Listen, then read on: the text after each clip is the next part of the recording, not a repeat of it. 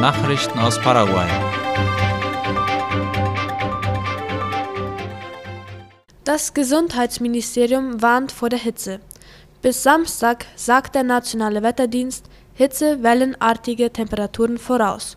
Aus diesem Grund hat das Gesundheitsministerium auf seiner Internetseite einige Empfehlungen veröffentlicht. Da zwischen 10 und 17 Uhr die Sonneneinstrahlung am höchsten ist, sollte man sich während diesem Zeitraum im Schatten am besten noch in einem Gebäude aufhalten.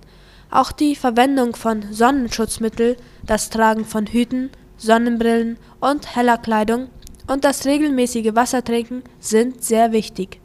Vor allem Kinder sollten in diesen Tagen nicht der Sonne ausgesetzt werden Längere Sonneneinstrahlung kann schwere gesundheitliche Schäden verursachen, insbesondere bei kleinen Kindern, älteren Erwachsenen und Schwangeren. Je nach Intensität kann die Sonne einen Hitzeschlag, einen Sonnenstich und Hautverbrennungen verursachen.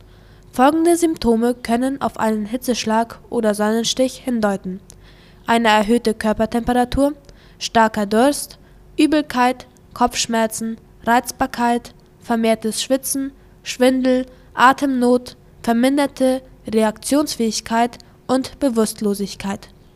Treten diese Symptome auf, sollte sofort ein Arzt konsultiert werden. Paraguayer gewinnt mit seinem Weltraumprojekt bei einem NASA-Wettbewerb.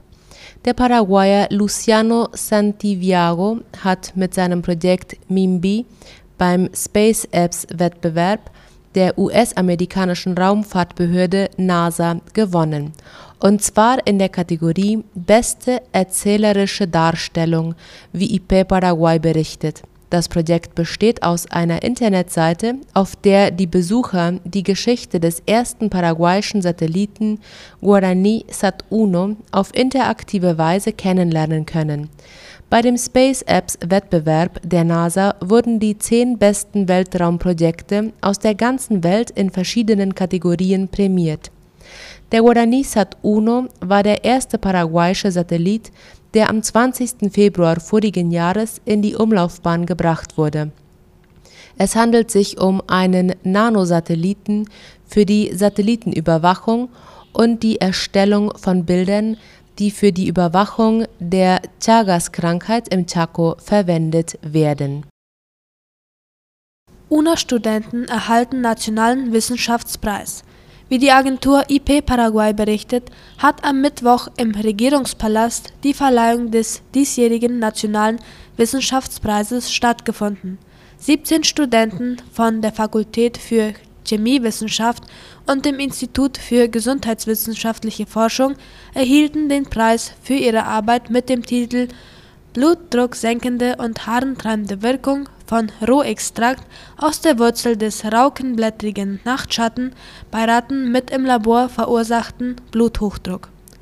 Der raukenblättrige Nachtschatten oder klebrige Nachtschatten ist eine Pflanzenart aus der Gattung Nachtschatten in der Familie der Nachtschattengewächse diese Pflanze hat eine Wuchshöhe von 1,2 bis 2 Metern, sie ist klebrig behaart und zudem übersät mit dicht beieinander stehenden Stacheln. Alarmstufe Rot für mögliche Waldbrände. Die paraguayischen Feuerwehren sind in Alarmbereitschaft wegen möglicher Waldbrände, die aufgrund der hohen Temperaturen im gesamten Land entstehen könnten. Der Leiter der Abteilung für Öffentlichkeitsarbeit der Freiwilligen Feuerwehr, Hauptmann Christian Vasquez, wies laut Ultima Hora darauf hin, dass hohe Temperaturen und niedrige Luftfeuchtigkeit die Situation in den kommenden Tagen in mehreren Teilen des Landes verschärfen könnten. Die Waldbrandsaison sei normalerweise zwischen August und Oktober. In diesem Jahr hätte sie sich zwar aufgrund einiger Regenfälle verzögert, aber es sei zu erwarten, dass es in den nächsten Monaten vermehrt Waldbrände geben wird, so Vasquez. Von Seiten der Waldbrandbekämpfung der Freiwilligen Feuerwehr wird die Bevölkerung aufgefordert, aufmerksam zu sein und alle notwendigen Vorsichtsmaßnahmen zu treffen, um jegliche Art von Feuer zu vermeiden. Man sollte keine Abfälle verbrennen, keine Zigarettenkippen auf Grasflächen werfen und auch keinen Müll oder Flaschen auf solchen Plätzen entsorgen. Paraguay besteht Prüfungsverfahren für den Export von Rindfleisch in die USA. Das Landwirtschaftsministerium der Vereinigten Staaten USDA hat bestätigt, dass die paraguayische Fleischkette das erforderliche Hygieneprüfungsverfahren bestanden hat, um für den Export auf den US-Markt zugelassen zu werden. Darüber berichtet die Tageszeitung La Nación. Im Abschlussbericht wird erwähnt, dass Paraguay die Verbesserungsvorschläge der vorangegangenen Kontrollen umgesetzt hat. Dazu gehören die Einführung einer amtlichen Probenahme und die Untersuchung von Teilstücken nach dem Kühlen auf Salmonellen. Auch fordert die USDA, dass das Fleisch auf die sogenannten Steckbakterien getestet wird. Diese sind Bakterien der Art Escherichia coli, die schwere Erkrankungen hervorrufen können. Als letzten Schritt für die Zulassung für den Export muss eine Genehmigung für eine 60-tägige Anhörungsphase veröffentlicht werden in diesen zwei Monaten bekommen nationale und internationale Vertreter des Rindfleischsektors sowie die allgemeine Bevölkerung die Gelegenheit, ihre Position und Kommentare zu dem Thema abzugeben. Das Gesundheitsministerium hat im Rahmen der KAKP-Feierlichkeiten tausende Menschen versorgt. Mehr als 9000 Menschen sind gestern in Gesundheitsstationen betreut worden, die im Rahmen der KAKP-Feierlichkeiten vom Gesundheitsministerium eingerichtet worden waren. Darüber schreibt die Zeitung OI. Die häufigsten Beschwerden waren Blasen an den Füßen, Muskel- und Kopfschmerzen sowie hoher Blutdruck. Auch der Tod eines 82-jährigen Mannes durch einen Herzinfarkt wurde gemeldet. Vom ambulanten medizinischen Notdienst SEME wurde gemeldet, dass insgesamt 178 Einsätze durchgeführt worden waren. Davon wurden etwa 50 Patienten in ein lokales Krankenhaus gebracht. Die restlichen Fälle konnten auf den Gesundheitsposten behoben werden. In Brasilien sind 13 Paraguayer gerettet worden. Die brasilianischen Behörden haben 13 Paraguayer, darunter zwei Minderjährige, gerettet, die in einer illegalen Nähwerkstatt in der Stadt São Paulo arbeiteten. Darüber berichtet Ultima Hora.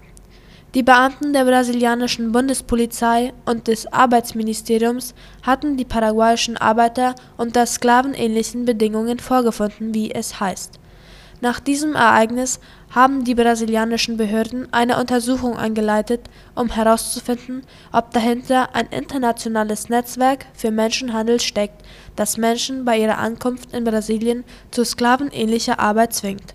Nach den jüngsten Jahresdaten des Arbeitsministeriums wurden im Jahr 2021 in Brasilien fast 2000 Menschen aus sklavenähnlichen Arbeitsverhältnissen gerettet die höchste Zahl seit 2013. Nachrichten aus aller Welt.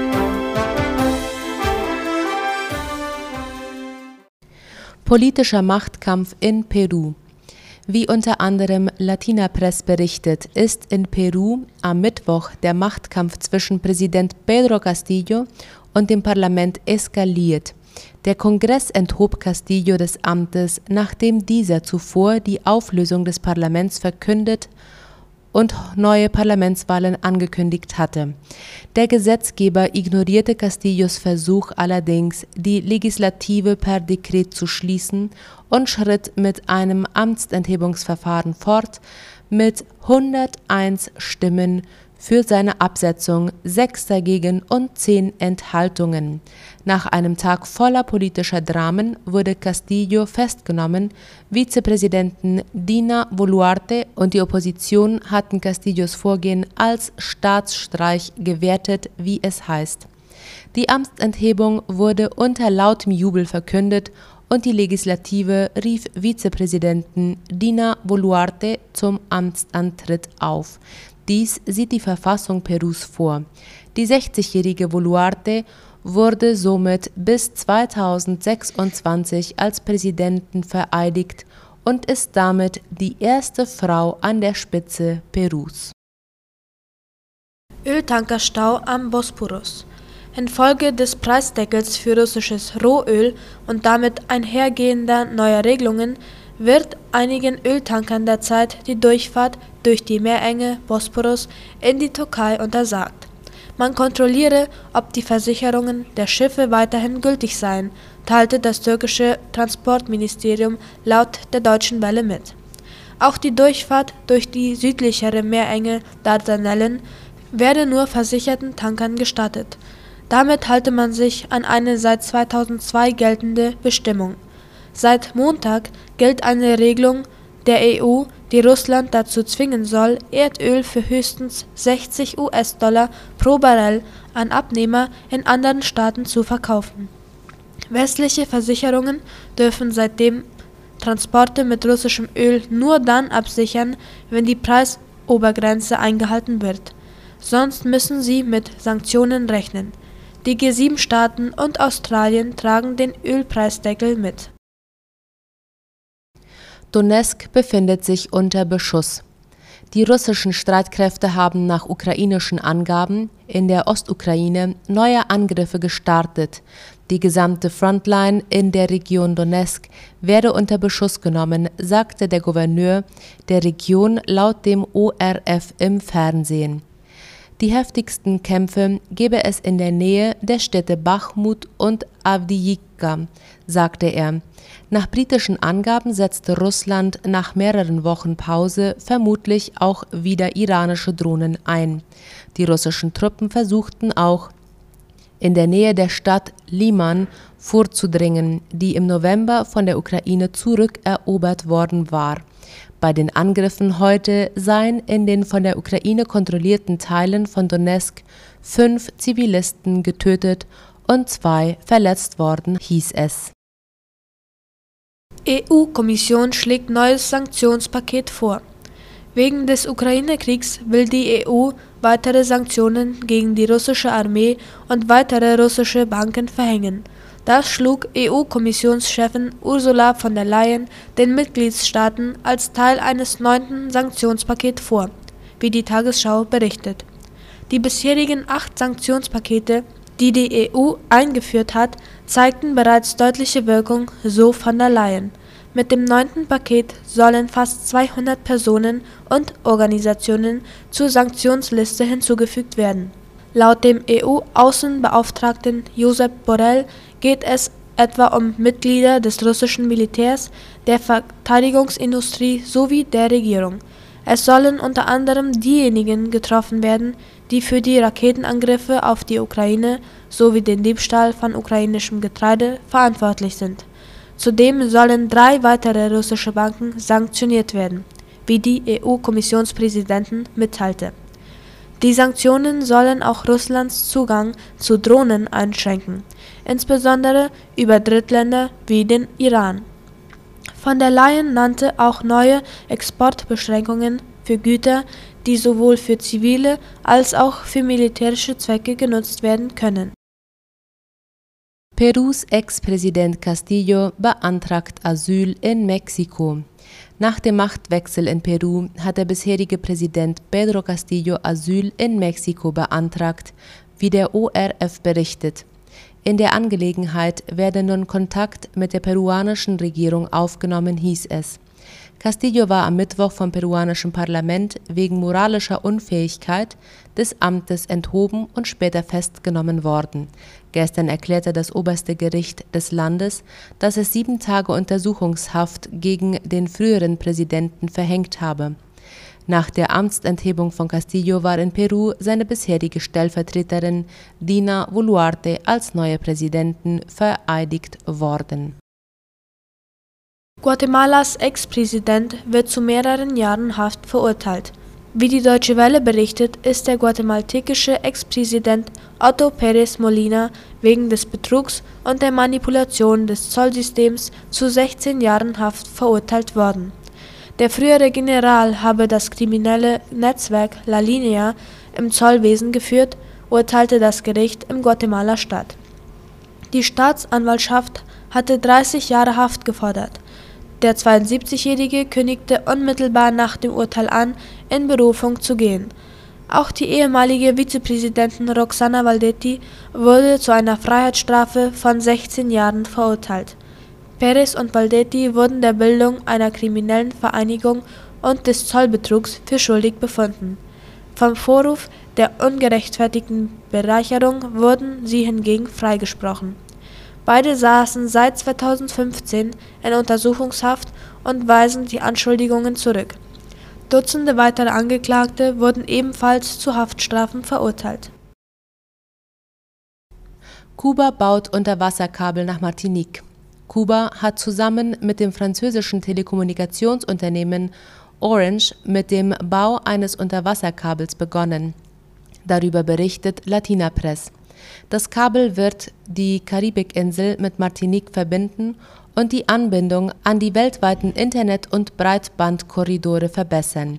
Der staatliche kubanische Telekommunikationsbetreiber ETEXA hatte am vergangenen Mittwoch das alternative Unterseekabelprojekt mit dem Namen Arimau angekündigt und in einer Erklärung betont, dass alle Genehmigungen für den Einsatz des Kabels vorhanden seien. Kapazität oder Kosten wurden nicht genannt. Laut der Präsidentin von ETEXA, Tanja Velázquez, wurde gestern mit den Arbeiten an dem Projekt begonnen. Soweit die Mittagsnachrichten am Freitag. Auf Wiederhören. Auf Wiederhören.